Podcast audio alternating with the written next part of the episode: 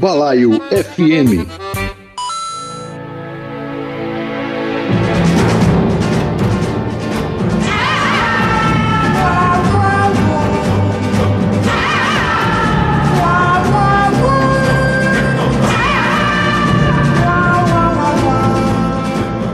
Fala, fala, balaeiros e balaeiras do meu Brasil. Estamos aqui na nossa Rádio Balaio FM mais uma vez. Desta talvez não tão alegre oportunidade, em quem viemos tratar de um gênio, de um ícone, Ennio Morricone. Eu nunca entendi se é Morricone ou Morricone, mas enfim, a gente vai chamar das duas formas aqui. Diria eu que dois Balaio FM em menos de um mês deve ser masoquismo do editor, né? Então, estamos aqui com o nosso time de western do balaio. É ele, o Billy the Bike do Oeste Campinense. Fabiano Raposo. Opa! E aí, ah? aí, queridos ouvintes do Balaio FM. Também compondo aqui a nossa bancada hoje, um pouco reduzida, né? El Charuteiro, Felipe Lavorato. Salve, salve, Ian, salve, Fabiano. Grazie. Vamos louvar o Ennio Morricone. É isto, queridos. Vamos tocando aqui o barco hoje. Aí, para isso, nós vamos mandar as nossas redes sociais, tá? Balaio Podcast no Facebook, Instagram e no Twitter. Temos também o nosso e-mail, balaiopodcast.gmail.com.br Errou! balaiopodcast.gmail.com Ainda não deu tempo de Ian decorar um e-mail em 79 episódios. E não esquece também de dar uma olhadinha com carinho no nosso PicPayson, né, no Balaio Podcast. Tem lá os nossos planos das nossas assinaturas. E é isso aí. E hoje vamos tocar no barco e o negócio vai ser Pockets. Dale. Dale. Ah, beleza então. Deixa que eu faço a pergunta. Dale! Dale!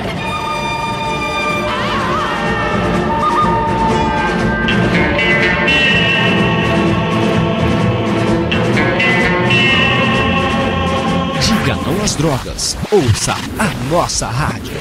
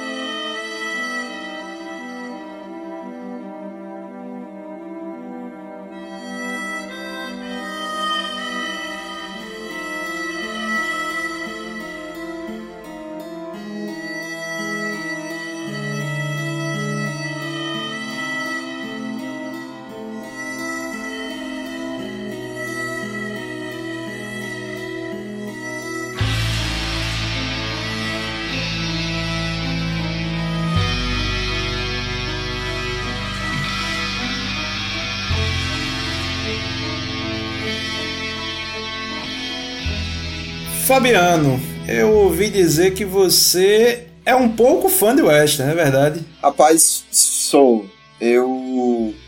Eu tenho esse mau hábito terrível de, de gostar de western desde os meus 16 anos, que foi quando eu conheci uma parte da filmografia do Sérgio Leone.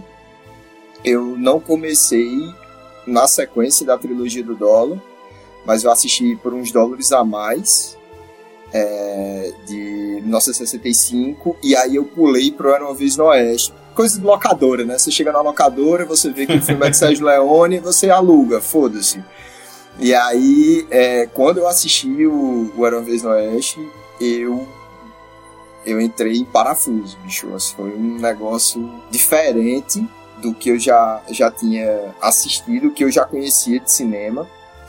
Foi muito é, por causa do, do, do Kill Bill também, do Tarantino, que tinha muita referência de western, que me aproximou mais pro gênero. Uhum. Mas também era uma coisa de tipo, eu não acredito que a galera conseguia fazer um filme como Era no Oeste em 1968, sabe? Isso foi um choque Uhum. muito grande e foi por causa desses filmes que eu comecei a assistir o western. E aí eu tive que me readaptar à linguagem de western, porque a linguagem de Sérgio Leone e do Ennio Morricone dentro dessa, desse, desse formato né, de produção de western era muito específico deles. Era muito diferente, inclusive, de outras produções na Itália. Então eu tive que readaptar meu olhar, minha sensibilidade para entender que o western não estava limitado a Sérgio Leone, mas que uma boa parte do western é, que eu precisava descobrir era de onde o Ennio Morricone e o Sérgio Leone tinham suas suas bases, né, sua, suas referências. Rapaz, depois de uma apresentação dessa, eu vou até embora, velho. É isso? Você está sendo Já- humilde. Você está sendo humilde. Não, não, não seja assim. Fa- Fabiano já chegou dando aquele plano de chicote com a, né, com a, com a autoridade. Meu amigo, dando tiro de, de magno no, no povo. Só, só. Sou The Rifleman, né? Tirando aqui na gente as informações. O faroeste, ele, ele é mágico, né, velho? Quem gosta, gosta, bicho, ó. Eu tô no momento, dá uma olhada. Nessa situação de quarentena, você tem que inventar lazer, né? Aham. Tô reassistindo é, é, Westworld, que é Aham. massa pra caralho. Tô jogando Red Dead Redemption, que porra! Sim, somos dois. Foda pra caralho. E tô aqui com vocês falando do, do Enio, né? Quando, quando o Ian falou comigo, eu falei, ah, vou dar uma revisitada e tal. Meu, é sensacional, né, velho? É impressionante. Né? Isso é foda.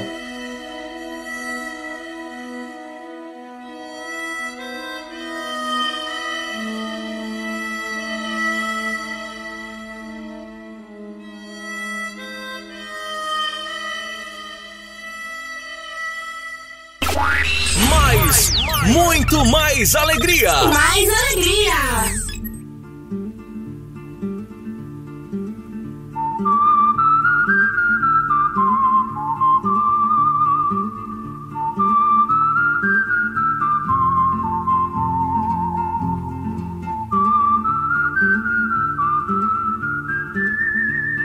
Eu vou começar aqui perguntando pra vocês, bicho, o, que é que o, o Morricone representa pra o cinema, pra o western, pra vocês, pra sua mãe, pra Xuxa? É, Pra Xuxa, pra mamãe, pro papai, especialmente pra você, né? Eu vou ser, eu vou ser bem sucinto, velho. Eu. O, o Ennio Morricone, ele é a alma do, do western, né? Pra mim. Ele é o. Ele é, ele é toda a emoção, saca? Não, não, não tem como, né? Ele. A galera fazia trilha antes, né? Aham. pra, pra filmar depois, então a trilha meio que era- ela era tão importante ali naquele meio que ela meio que regia o, o- a engrenagem do, do fazer o filme. E, Bill, não tem como, né, velho? É, é um, um elemento que tem um, um peso tão grande assim dentro de uma produção, não tem como ele não, não, não, não tacar a emoção do negócio, né? Não ser o, O cerne da coisa, né, bicho? eu acho que se for pra resumir numa palavra é a alma, velho. A alma do, do faroeste é, é o Ennio Morricone. É, eu, eu tenho que concordar com o Lavorato que o Ennio Morricone ele conseguiu é, representar muito bem uma estética de western que, que ficou muito particular nas produções italianas do Sergio Leone, mas ele também conseguiu de, de uma forma sem precedentes, assim, não, não tem como você comparar com outros compositores de música para cinemas, ele conseguiu contemplar é, é, muitas necessidades de, dos cinemas de gênero na, nas produções musicais dele. assim.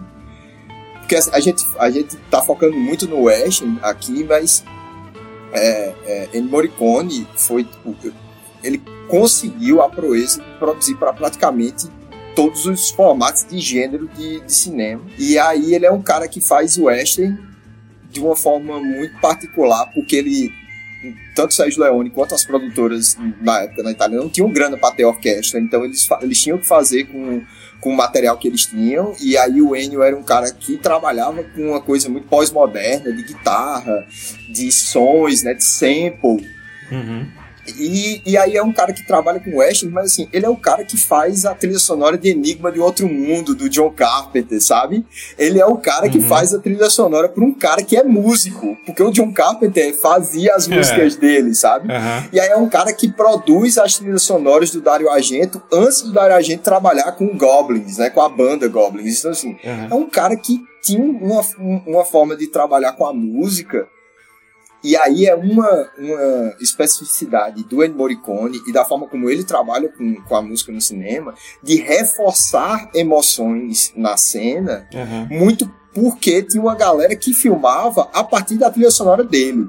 E aí eu não sei se vocês sabem, mas tem um mito da, da música The Ecstasy of Gold, de Três Homens em Conflito, Aham. que no, nos extras, no DVD extra do, do The Good, The Bad, The Ugly, é, tem depoimentos do Eli Wallach e do Clint Eastwood.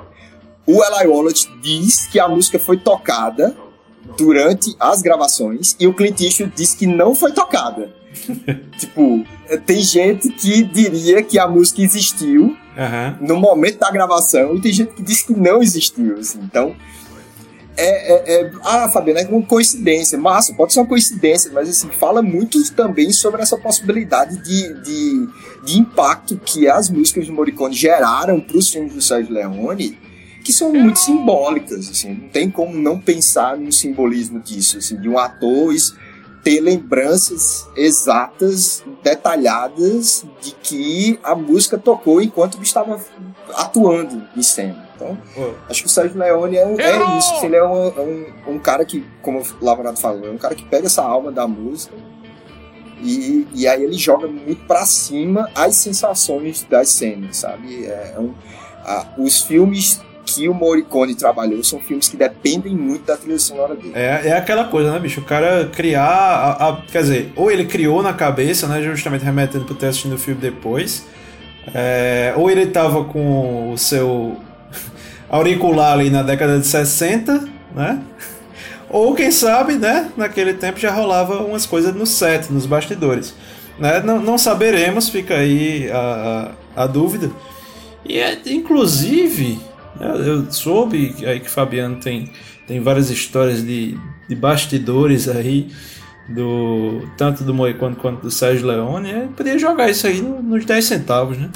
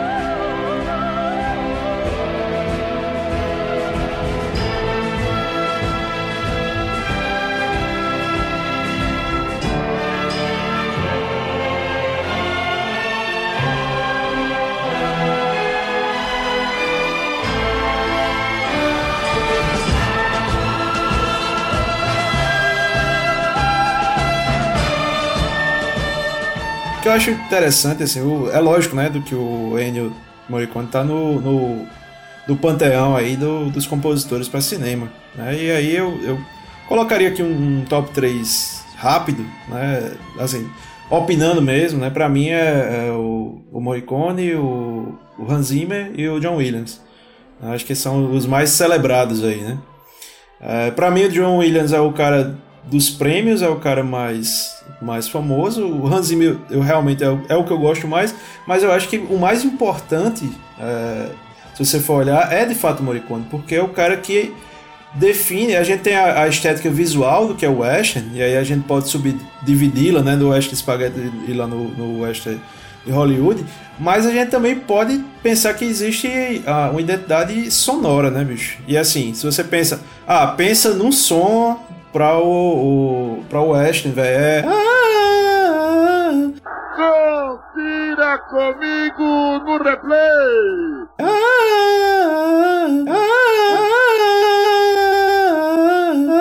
Pablo, qual é a música, Pablo?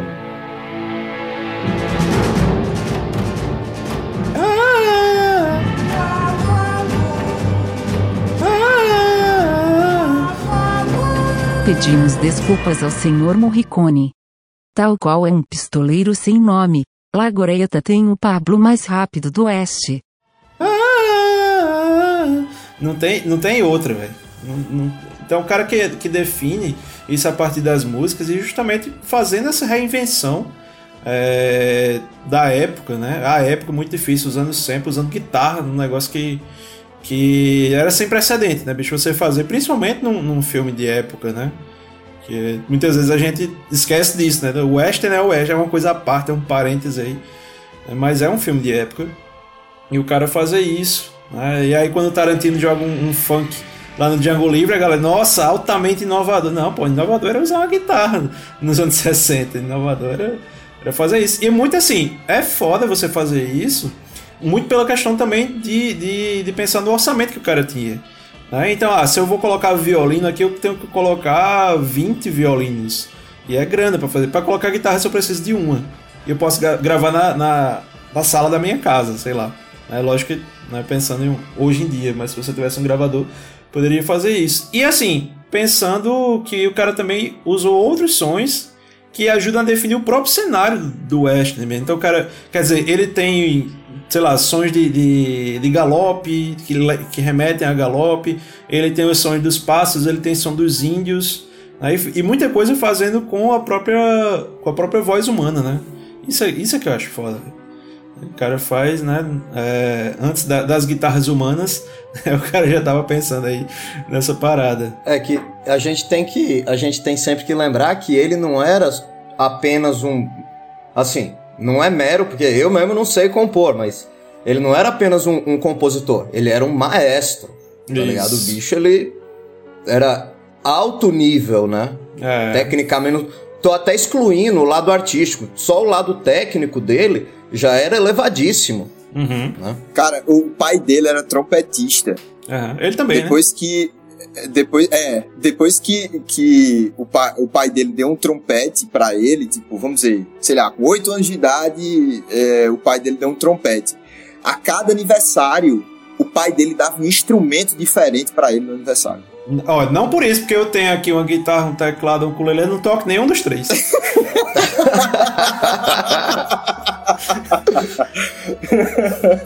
não foi falta de incentivo né não, não foi. É, tipo, aí é um cara que também, como o Lavanato falou, assim, ele não era só compositor, ele era maestro, o cara trabalhou na, nas rádios italianas, o cara trabalhou na TV italiana, né? Ele foi maestro para outros compositores, os caras compunham as músicas e era ele, né, que, que organizava, né, as músicas para os caras. Então, assim, é um cara que, que trabalhou com diversos setores da construção musical dentro do cinema e que tinha um domínio muito grande disso tudo.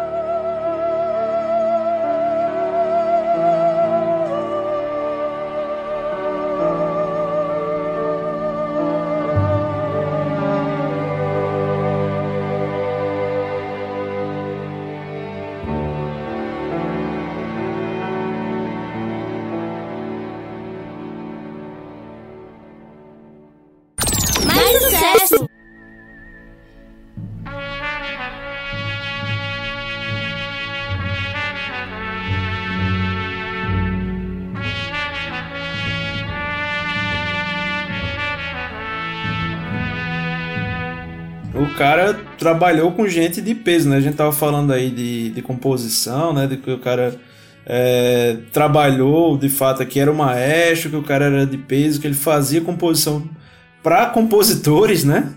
É, e assim, o cara trabalhou com, com gente de muito peso, né, bicho? Com diretores é, daí do, do, do Hall da Fama mesmo, né? De, de todos os tempos.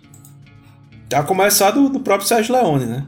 É, Sérgio Leone, se não me engano, não foi um dos primeiros diretores que o Ennio Morricone trabalhou, mas é, foi um dos primeiros diretores que ele trabalhou com autonomia. Aham. É, porque ele já trabalhava compondo e regendo para algumas rádios na Itália.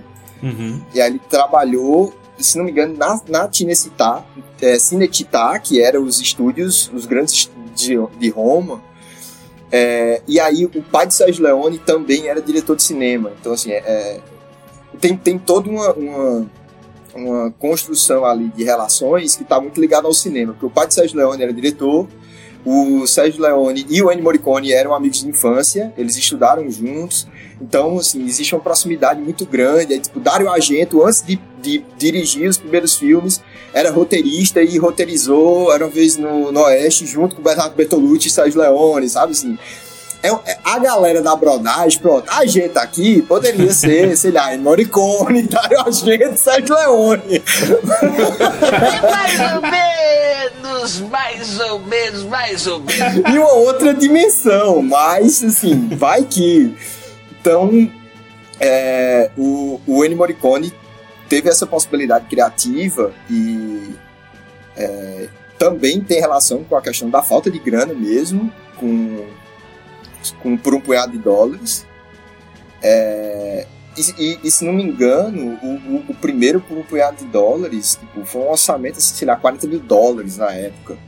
E aí o segundo já foi 10 vezes isso.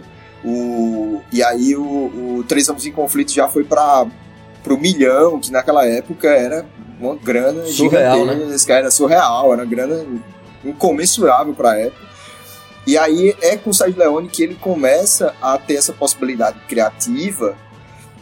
Inclusive, os dois tinham muito que entender o que é que um estava fazendo e o que é que o outro estava pensando, porque o que o Sérgio Leone queria fazer era muito diferente dos referenciais que a Itália tinha de cinema de western e o Ennio Morricone não tinha como produzir um material que era compatível com o faroeste americano, que era, no fim das contas, a referência para a Itália. Aham. Então, eu acho que são dois filmes. Tem um, um- eu tenho um livro do Christopher Frayling, que é o biógrafo do Sérgio Leone, que ele diz que o, a trilogia do dólar, esses primeiros filmes do Sérgio Leone, podem ser considerados os primeiros filmes é, decididamente pós-modernos, porque eles têm que pensar a posição deles dentro de um espectro que ninguém antes pensava. Assim, ah, eu quero fazer um western com referências de não sei o que, não sei o que. Não, meu, eles, tão, eles, eles pensaram isso enquanto estava sendo produzido o western. Né?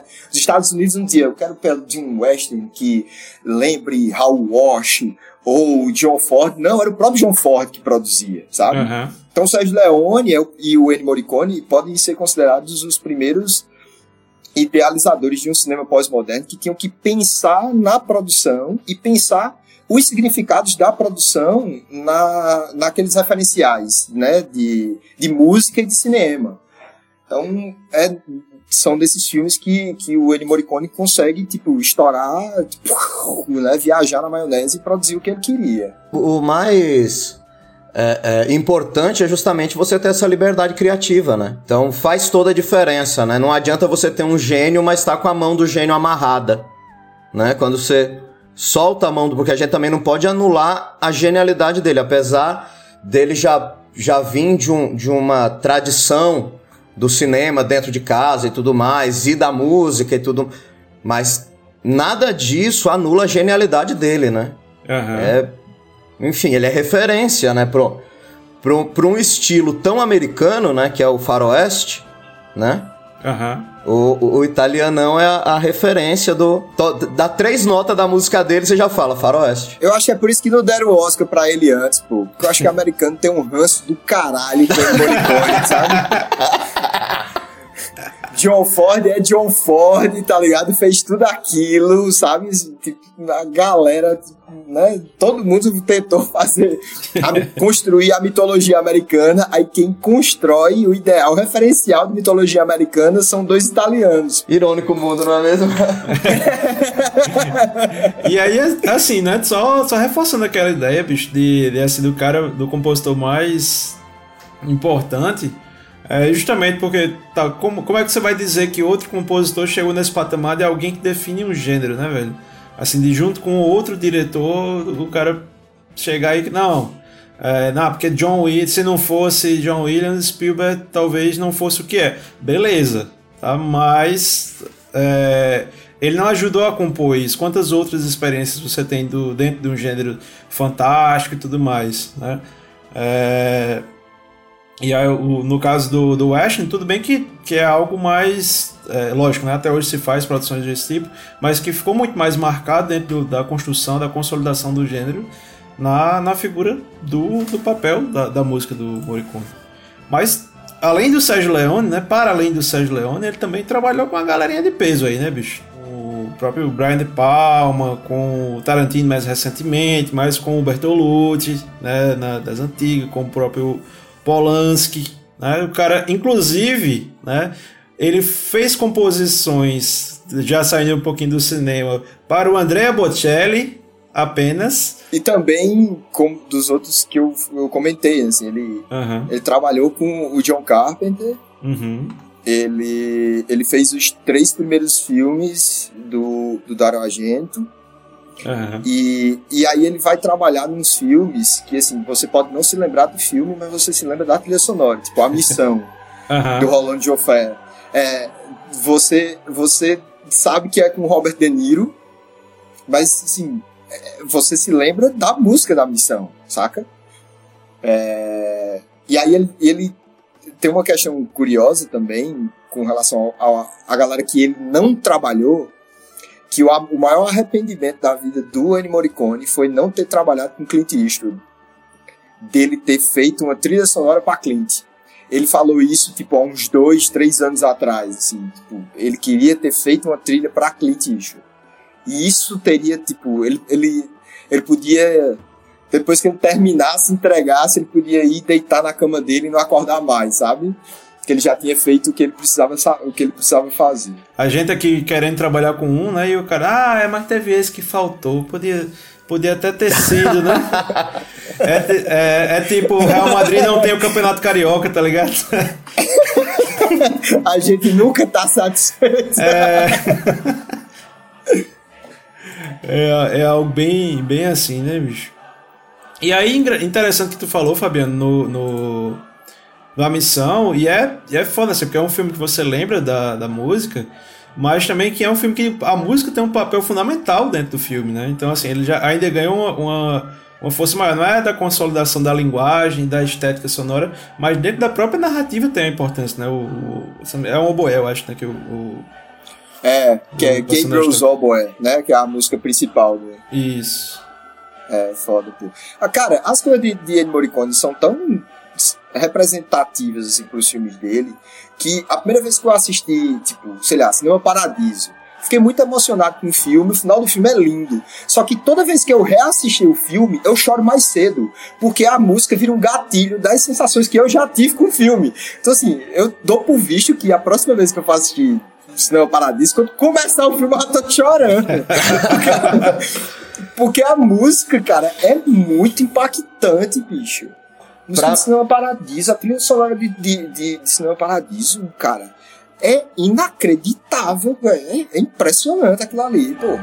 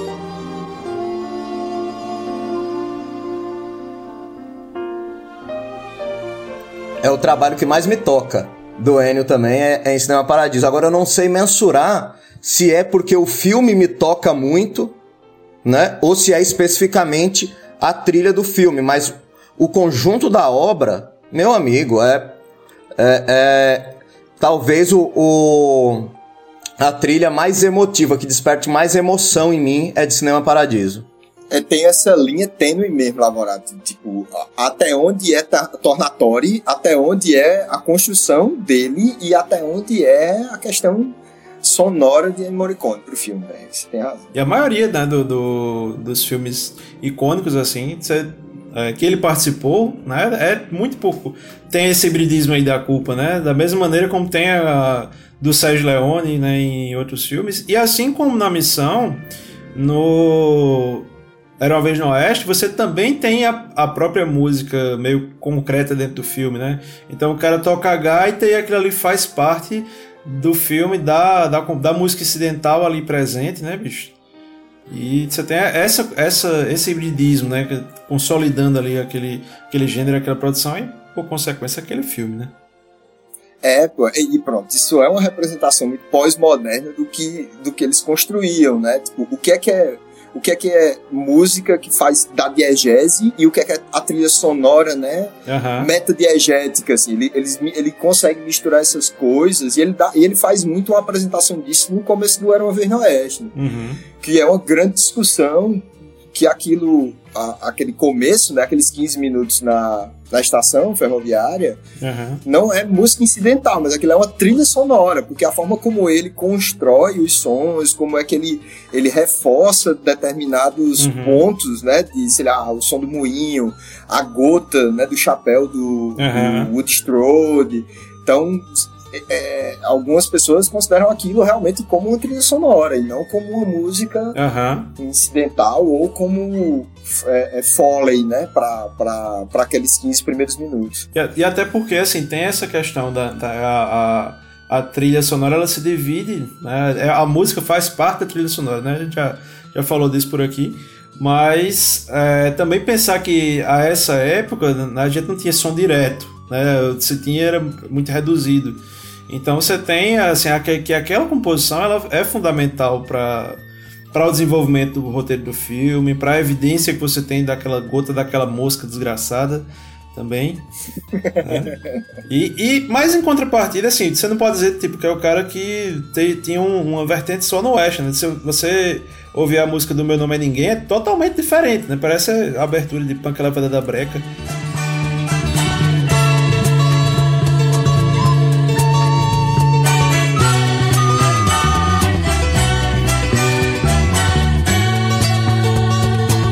Cara, tem um filme que eu, eu só vim assistir, assim, depois de um tempo de, de conhecer Sérgio Leone, de conhecer a, a, as trilhas sonoras de Morricone, mas que é, pra mim, é um dos filmes mais marcantes da minha vida e uma das trilhas sonoras idem, que é White Dog, do Samuel Fuller.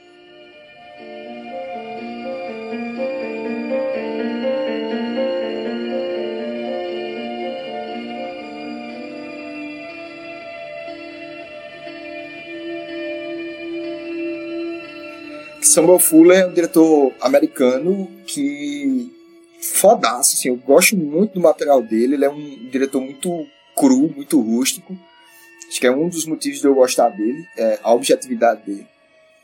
E aí ele faz um, um filme com a trilha sonora do, do Ennio Morricone que, que é sobre um cão que foi ensinado a caçar é, pessoas pretas. Então ele, ele é chamado de White Dog, não é só porque ele é um pastor alemão branco, mas porque ele foi ensinado por racistas a caçar pessoas pretas. Então assim, ele faz uma trilha sonora de tipo. é, ela, ela sempre tá é, é, viajando assim entre a doçura do cachorro que está sendo ensinado e a brutalidade do cachorro que avança em qualquer pessoa, sabe? E é inacreditável, tipo, é um dos filmes da minha vida, velho. É impressionante como é, esses dois diretores conversaram tão bem, sabe, para esse filme. Inclusive é uma recomendação que eu faço. Quem não assistiu ainda White Dog, vale muito a pena assistir, porque na época, ele é de 82, na época ele foi proibido por ser um filme racista. Mas ele trata do racismo, né? Só que ele trata do racismo. Então, assim, o analfabetismo funcional existe já desde aquela época. Porque é o mínimo que você tiver de conhecimento de metáfora, de linguagem, né? De figura de linguagem. Você assiste o filme e você fala, caralho, bicho, esse filme é muito brutal. Por quê? Então, por que, é que esse filme é brutal? Porque o racismo é brutal. Porque o racismo conseguiu mudar a natureza das coisas para destruir a própria natureza. Então, é um filme inacreditável. Assim, eu acho, não sei se é o melhor do Fuller, mas eu tenho um carinho muito grande por ele, inclusive por ter trilha sonora do, do Morricone. E o pastor ainda é alemão, né, bicho? E o pastor ainda é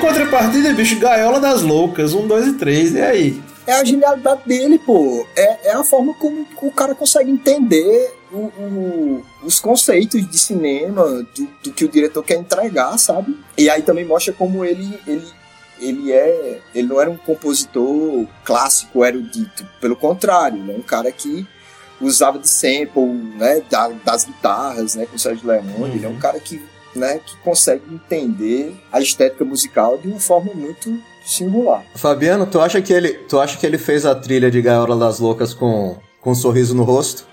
Acho que sim, acho que sim, velho. Acho que sim. na, minha humilde opinião, eu acho, eu acho que sim. Eu acho que ele que ele curtiu ele fazer. ele curtiu fazer, velho. Eu acho que ele curtia fazer a parada, sabe? Ele curtia fazer, ele curtia fazer cinema. Eu tenho a trilha dos Intocáveis também, né, que ele já você já muda o gênero, muda o diretor e, e você tem uma puta trilha num estilo totalmente diferente, mas que também não decepciona de maneira nenhuma, né? E vem inclusive de um combo foda, né? Porque assim, 84 tem Aerova na América, 86 a missão que a gente falou, 87 Os Intocáveis e 88 Cinema Paradiso. Tá merda, velho. Assim, um atrás do outro, né? Ele, ele só precisava ter feito essa década, pô. Ele não precisava é. ter feito a de Sérgio Leone, não. Ele não precisava ter feito a trilogia do, do Dólar, não. Na minha opinião, essa década de 80, de... pronto, aí 82 ele faz Cão Branco. Uhum. Que aí eu, eu, convido vocês a escutarem, tem a trilha sonora completa no YouTube. Irmão, é impressionante, velho. Impressionante. A década de 80 de Sérgio Leone é. Oh, desculpa, de Ennio Morricone é inacreditável, pô.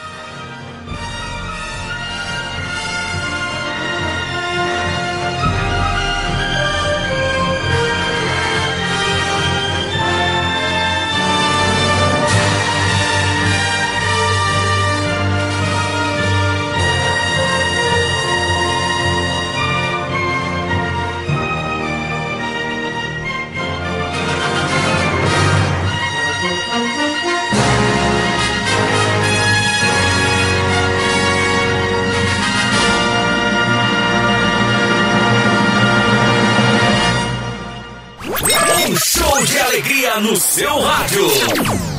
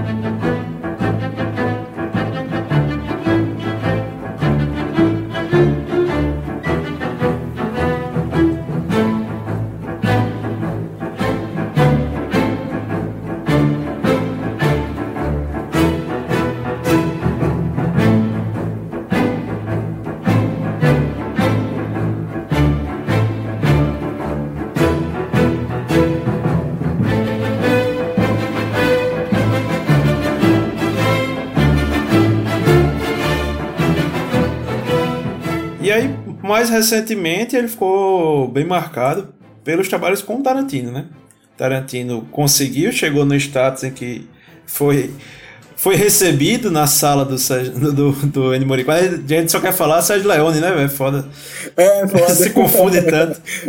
É. Mas e aí o trabalho dele com, com o Tarantino, bicho? O, eu acho que o, o, Tarantino, ele.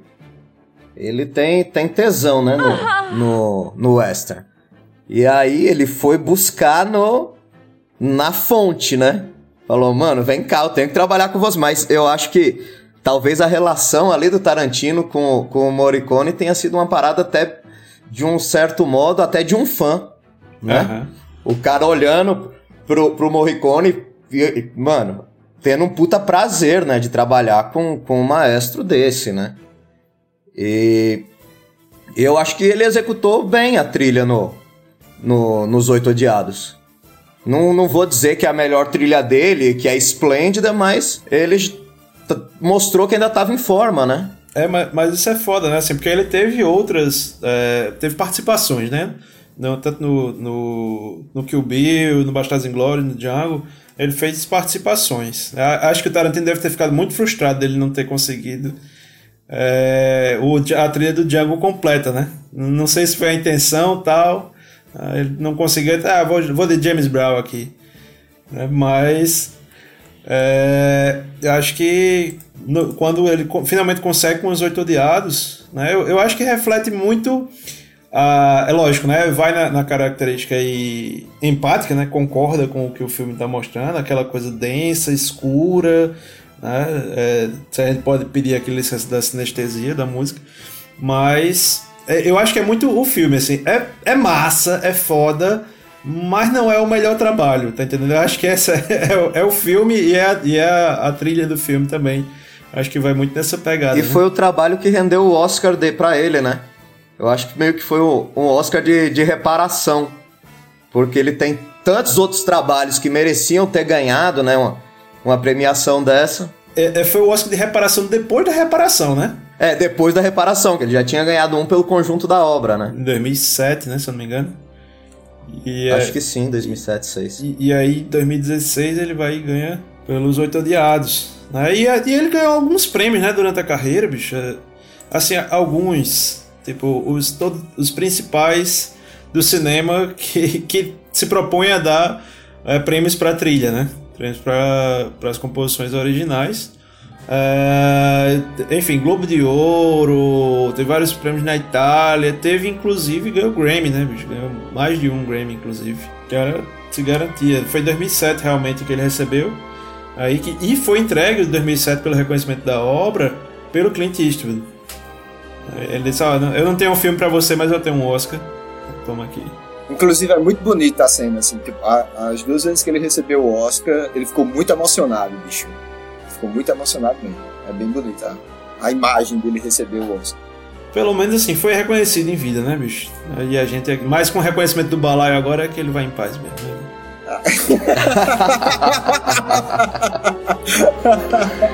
É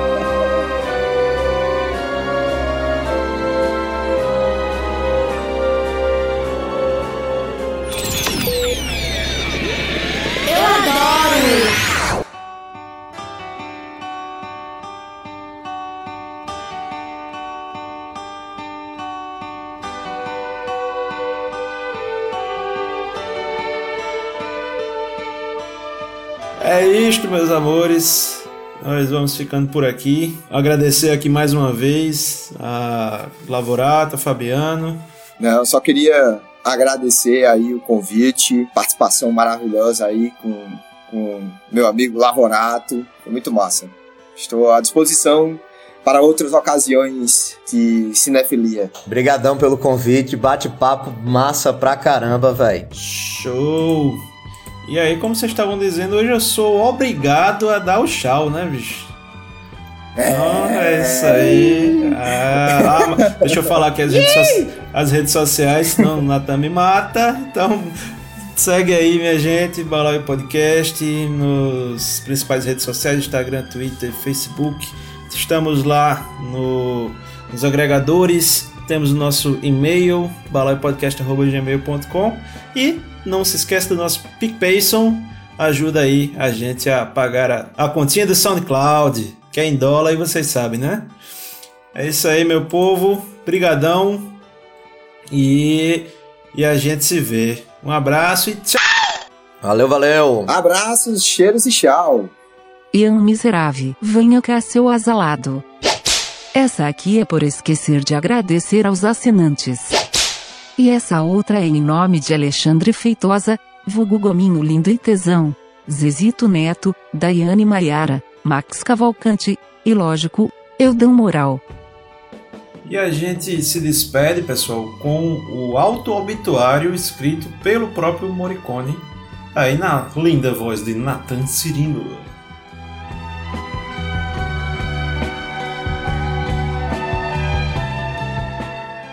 Ennio Morricone está morto.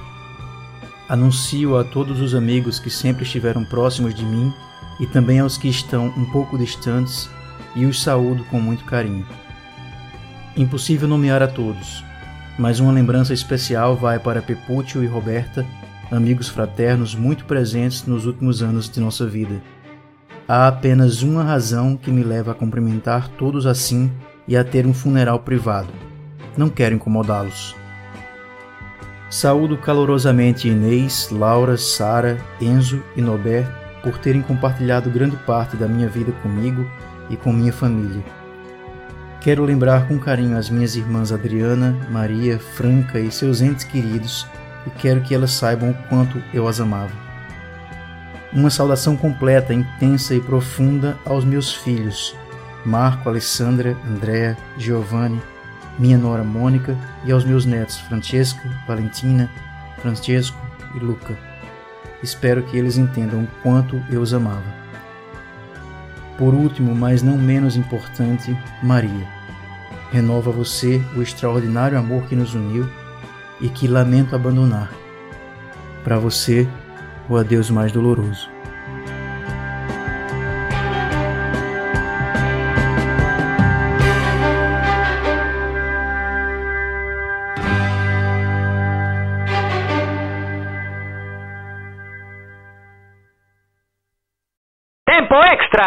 Cara trabalhou com, com gente de muito peso, né, bicho? Com diretores é, daí do, do, do Hall da Fama mesmo, né? De, de todos os tempos.